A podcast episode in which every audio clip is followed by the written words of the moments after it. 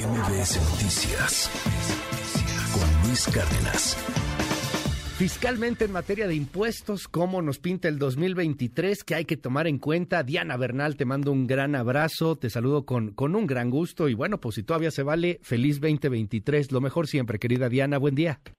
Hola, mi querido Luis, sí, muy feliz 2023 y vamos a platicar un poquito pues de qué novedades habrá para todos los que pagamos impuestos en el país. En primer lugar, me gustaría comentar, Luis, que yo creo que este gobierno desperdició el capital político con el que llegó en el año 2018 para hacer una verdadera reforma tributaria estructural que ampliara la base de contribuyentes y que realmente grabara más, como se dice, a los que más tienen. En lugar de eso, pues ha ido poniendo parches y comiéndose fondos de un lado y de otro y ahora va a haber una gran presión recaudatoria, o sea, una presión para cobrar impuestos por parte de las autoridades fiscales, porque entre la ley de ingresos del año pasado y la ley de ingresos de este año 2023 suben 679 mil millones que es evidente que sin reforma fiscal y con la economía todavía contraída, pues van a tener que pagar los contribuyentes.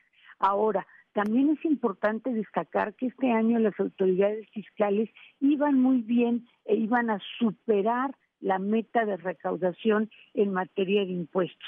Y fíjate que no lo pudieron hacer porque con este subsidio que se dio del impuesto especial de producción y servicios a las gasolinas, se hizo un boquete de 100 mil millones de pesos. Entonces prácticamente el SAT va a lograr cubrir con el gran trabajo que están haciendo, pues el, el presupuesto o la ley de ingresos para este año, pero no van a poder exceder. Y sin reforma fiscal se les pide que recauden esta enorme cantidad más de dinero. ¿Quién la va a pagar, mi querido Luis? Pues nosotros, los contribuyentes. Entonces es evidente que el fisco va a seguir con esta política hiperactiva, por no decirle agresiva, de hacer auditorías, fiscalizaciones, entrevistas de vigilancia profunda, requerimientos fuera de auditoría, tanto a las personas físicas como tu auditorio, como tú o como yo, como a las empresas. Y vamos a dar algunas otras pequeñas noticias. Hay una noticia mala y una buena. La mala, pues, es que eh, ya va a tener que subir forzosamente la gasolina porque por la inflación se actualiza el impuesto que la grava, es el impuesto especial de producción y servicios. Entonces la gasolina magna va a subir más de 45 centavos y la gasolina premium va a subir alrededor de 36 centavos por litro.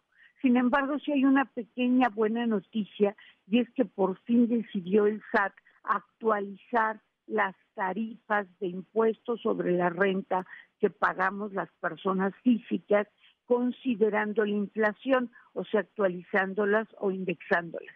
Entonces, por ejemplo, si una persona pagaba en un ejemplo ilustrativo a dos por 12 mil pesos de ingresos al mes pagaba, digamos, 800, a lo mejor va a pagar 650, y así en los diversos rangos o escalones de la tarifa. Entonces es una, pues un pequeño ahorro en cuanto a lo que pagas mensualmente del impuesto más importante, que es el impuesto sobre la renta.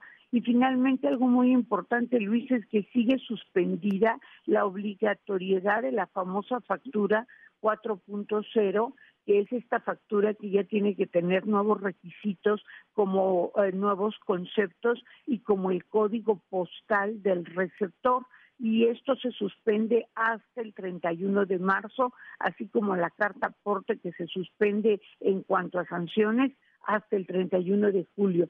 Pues así empezamos este año, mi querido Luis. Bueno, pues ahí algunas cuestiones a tomar en cuenta, Diana. Si nos das oportunidad, pues pronto nos vemos y platicamos de muchísimas dudas que seguramente van a surgir en, en, todo, en todo el auditorio. Mil, mil gracias. Eh, te seguimos en tus redes.